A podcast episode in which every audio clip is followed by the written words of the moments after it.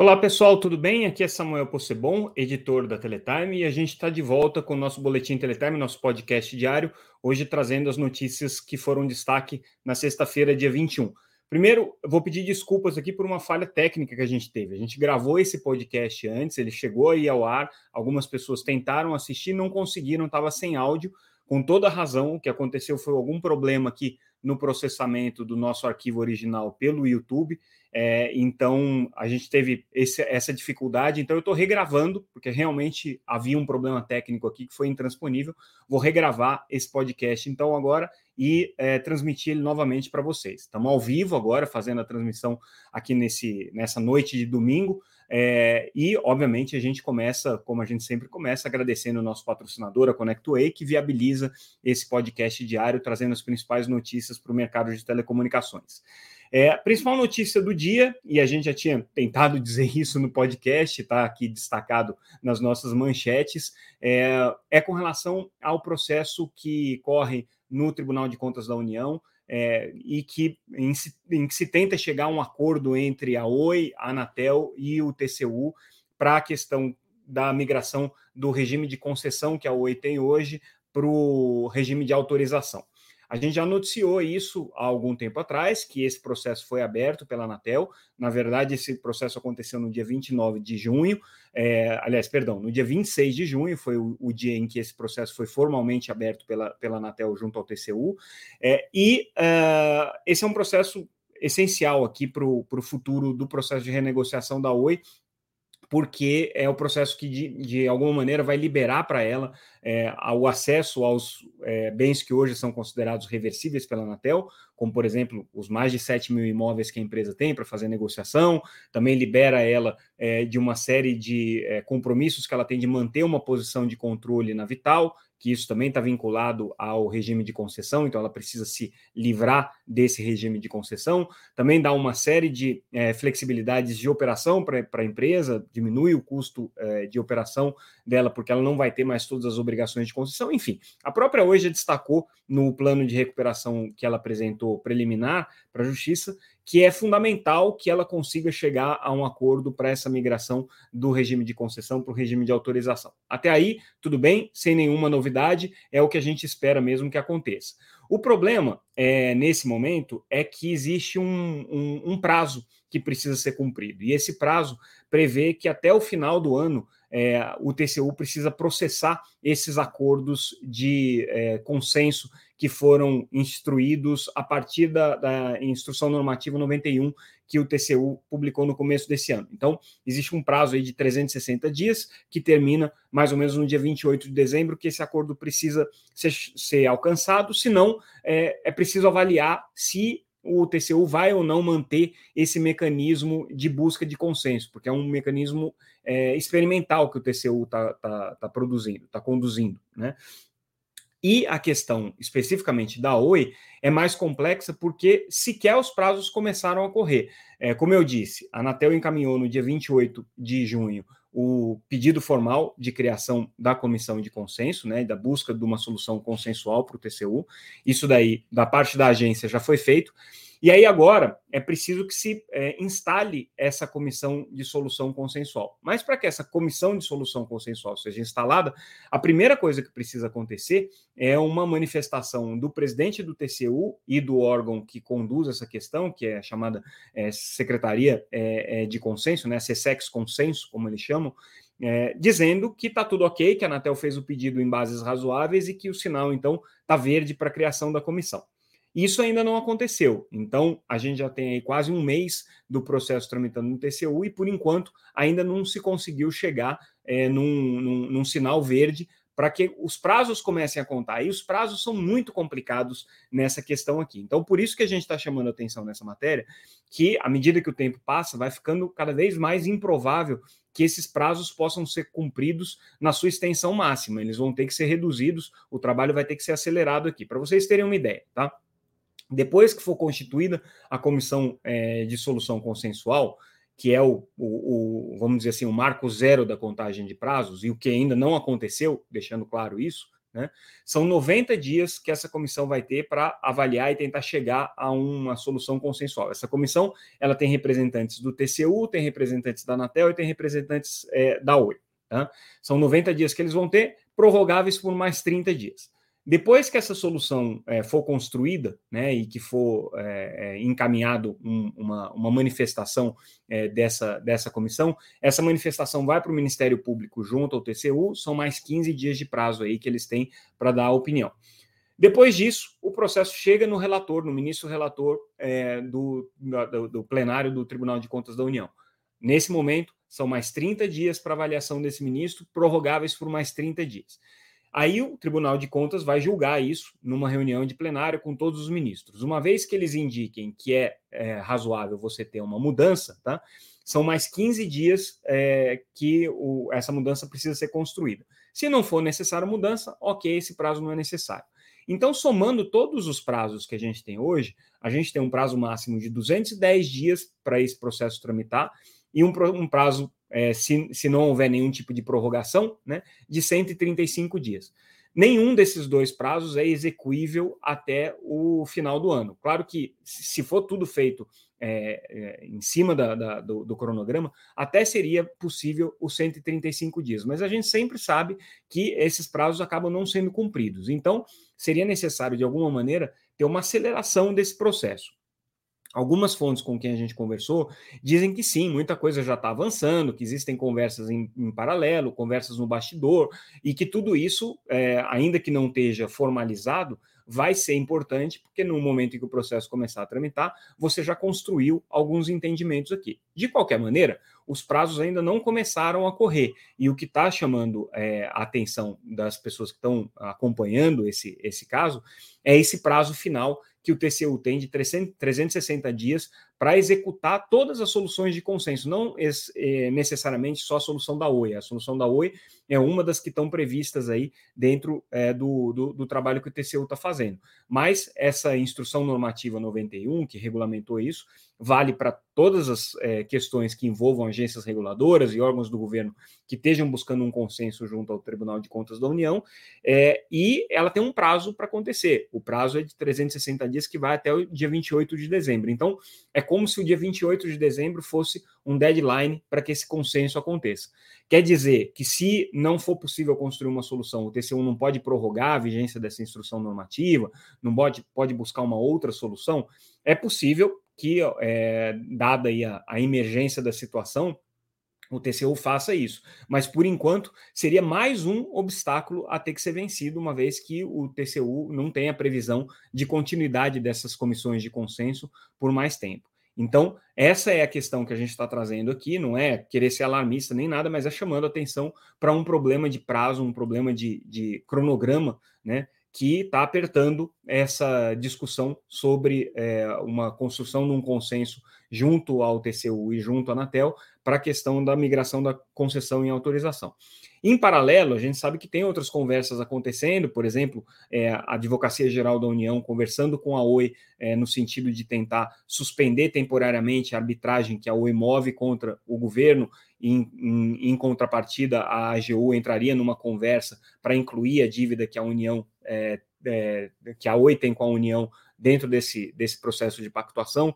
Tudo isso está sendo conversado. Tá? É, e existe é, possibilidade de que acordos sejam fechados, mas ainda não existe nada efetivo, ainda não existe nada é, efetivamente construído, né? E o que está acontecendo agora é uma contagem de prazos que, obviamente, joga bastante em desfavor aí da Oi. Essa foi a notícia aqui que a gente tinha para trazer com relação à Oi. Outro tema que a gente é, abordou no nosso noticiário da sexta-feira e que é bem relevante, principalmente para quem acompanha processos de regulamentação junto à Anatel, é que a agência já está preparando dois primeiros pilotos de sandbox regulatório. O que, que são sandbox regulatórios?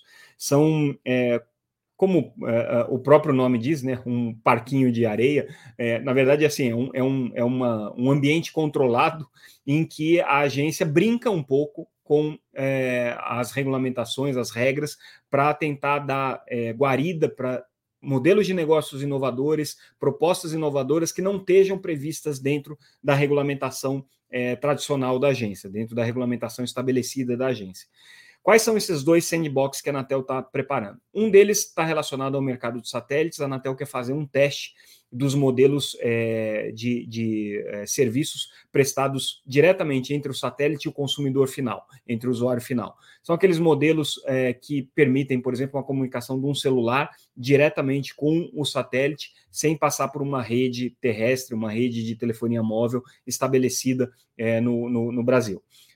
Esse modelo já está sendo é, lançado por algumas empresas fora do Brasil. A gente tem casos como a empresa Link, como a ST, que inclusive tem uma parceria com a TIM, é, para testar esses modelos. É, são comunicações é, rudimentares, não, não, nada se compara com o serviço de banda larga, né? é, um, é um serviço muito mais voltado para comunicação emergencial, para comunicação de internet das coisas, mas é, já existem aí empresas que estão querendo fazer essa comunicação direta entre o satélite e os dispositivos em terra, que é o que a gente chama de Direct to Device. Né?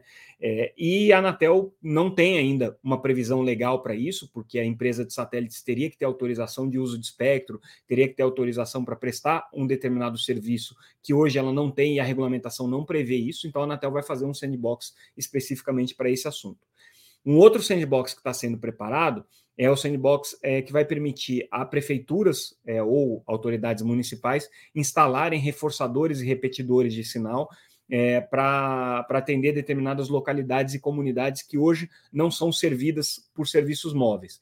A Anatel não tem como obrigar todas as operadoras de telecomunicações a instalarem essas, é, essas, é, essas retransmissoras, porque é um equipamento caro, é um equipamento que tem custo para as empresas e, obviamente, elas só vão instalar quando houver retorno financeiro daquilo ou quando houver alguma obrigação regulatória. A Anatel não pode criar essa obrigação, mas tem muita prefeitura que quer fazer por sua conta a instalação desses repetidores de sinal. E a Anatel não tem um instrumento regulatório ainda que permita isso. Então, eles estão criando esse sandbox, esse ambiente controlado, né, em que algumas prefeituras vão poder fazer. O que, que é importante notar do sandbox? Ele não é uma, uma, um processo que prevê a burla de alguma regra da Anatel, não é um waiver, né, uma exceção que está sendo aberta para alguma regra da Anatel. É sim um ambiente que a Anatel vai criar uma regra excepcional para é, contemplar uma, um projeto um processo é, de, de serviço inovador que não esteja previsto, com controle, com garantia de que aquilo não vai ferir nenhum direito nem dos usuários, nem de outros atores aí que estão operando no mercado. O sandbox tem que ter um prazo é de validade, ele tem que ser avaliado depois, e depois, se for o caso, ele evolui para uma regulamentação definitiva que fica aberto para outros, é, para outros é, players do mercado poderem também explorar. Então, essa é a, a, o planejamento da Anatel. Esses dois sandbox devem subir para o conselho diretor para aprovação do conselho e vão ser os dois primeiros casos aí, os dois pilotos de sandbox regulatório que a agência está montando. Depois ela quer ter uma regulamentação já estabelecida para sandbox regulatório é, mais ampla, que vai ter regras para que as empresas possam aplicar é, para determinados projetos e tudo mais, mas justamente esses dois pilotos são é, é, pilotos em que a Anatel pretende explorar um pouco mais é, o, o, os modelos possíveis, né, e fazer uma espécie de um sandbox do sandbox, vamos dizer assim. É isso que eles estão que eles estão querendo fazer com esses dois projetos aí. Outro tema que a gente abordou, a gente disse que ia tratar bastante disso, é, o fim da consulta pública do Comitê Gestor da Internet sobre regulação da internet, sobre regulação do ambiente digital. E aí, hoje, a gente traz é, a, a, manifestação das entidades que representam é, de alguma maneira, não diretamente, mas representam de alguma maneira as empresas de internet, as big techs, as chamadas big techs. Então a gente tem manifestação da Câmara Inet, a manifestação do Internet Advertising Bureau, que é uma espécie de um grupo é, de, de é, que é, acompanha o mercado publicitário na internet, e todas esses, essas entidades têm a participação de empresas como Facebook, Google, Amazon, né, são empresas que participam dessas entidades aí, as chamadas Big Techs. E essas entidades, o que, que elas manifestaram? Elas veem, veem que não há necessidade de você fazer uma regulação é, da, da, do ambiente de internet que regule diretamente as empresas. O que eles propõem é que haja um espaço para autorregulação regulada, ou seja, que o próprio mercado de internet se regule e aí tem uma supervisão de alguma entidade para caso não se chegue né, a modelos que sejam viáveis. Eles entendem que não existe é, um abuso é, concorrencial por parte das empresas de internet. Então, ao contrário do que alegam as empresas de telecomunicações as empresas de radiodifusão, não existe um monopólio do ambiente da internet, segundo é, essas entidades que representam as empresas de internet.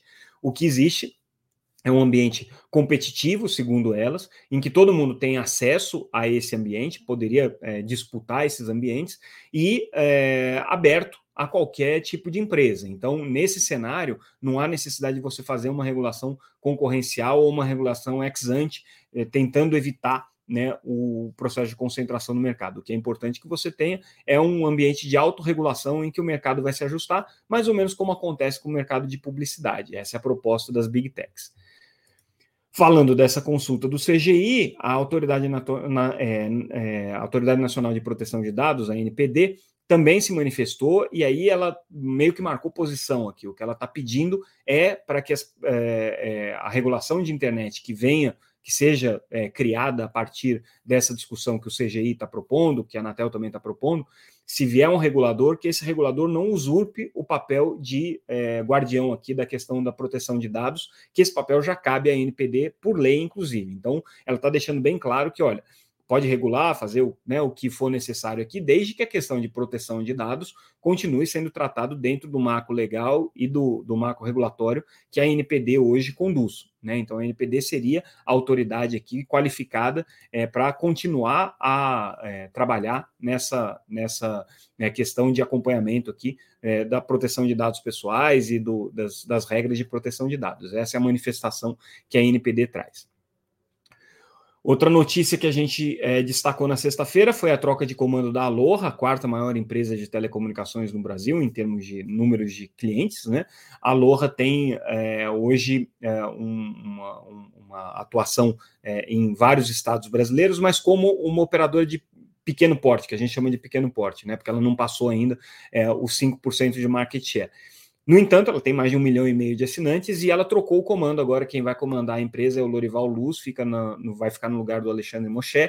É, o Lorival já estava como chairman executivo e aí houve essa troca agora. Então, o Lorival, que é, já estava dentro da empresa, já vinha acompanhando o trabalho dela, passa a ser o novo CEO da Aloha aqui, mas é, o, tanto a manifestação oficial da empresa quanto as declarações do Lorival vão no sentido de continuidade da, do posicionamento estratégico que a Aloha tem hoje, ou seja, é, basicamente é, manter um processo de expansão das operações atuais e ser protagonista aí no movimento de consolidações, fusões e aquisições que estão acontecendo no mercado. Então, essa aqui é a posição que a Aloha está querendo manter. E a última notícia que a gente trouxe em destaque é a questão das exportações da indústria brasileira de telecomunicações caindo 19% no, no, primeiro semestre, segundo dados da Abine.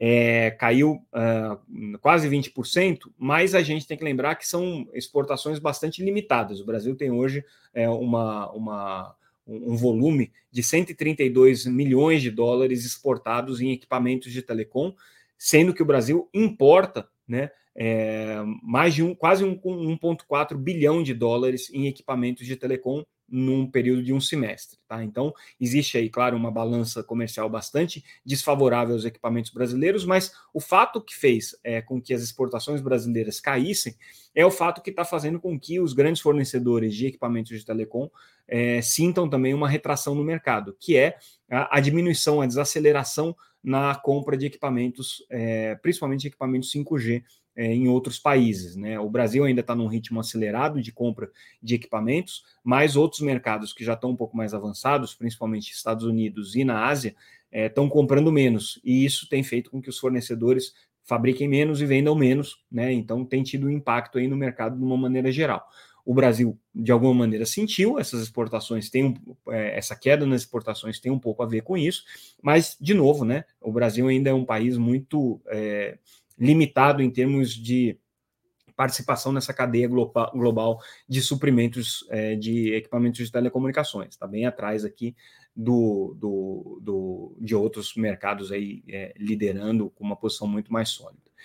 E com isso a gente encerra o nosso boletim de hoje. Mais uma vez, peço desculpas aí pela nossa falha técnica, as pessoas que se deram o trabalho de tentar assistir o primeiro, a primeira versão aqui do nosso vídeo tiveram a chance de conhecer o nosso cenário é, do escritório, que não é muito comum eu, eu gravar lá, mas durante o final de semana eu estava é, fazendo algumas arrumações e resolvi fazer a gravação do podcast lá para experimentar, mas justamente os equipamentos que eu usei lá é, parece que apresentaram alguma incompatibilidade aqui com os softwares que a gente usa, tanto para fazer a transmissão para o YouTube, quanto para fazer a gravação do podcast em áudio. Então, é, espero aí é, ter compensado com essa nossa versão é, de final de domingo desse podcast. Lembrando que quem está assistindo no YouTube, o podcast está sempre disponível também em áudio, nas plataformas de áudio. Quem está assistindo, ouvindo né, nas plataformas de áudio, a gente está disponível no YouTube. Tudo que a gente comentou aqui está gratuito no site da Teletime, www.teletime.com.br. Vocês estão convidados a entrarem no site, lerem as notícias, se inscrever para receber a nossa newsletter e também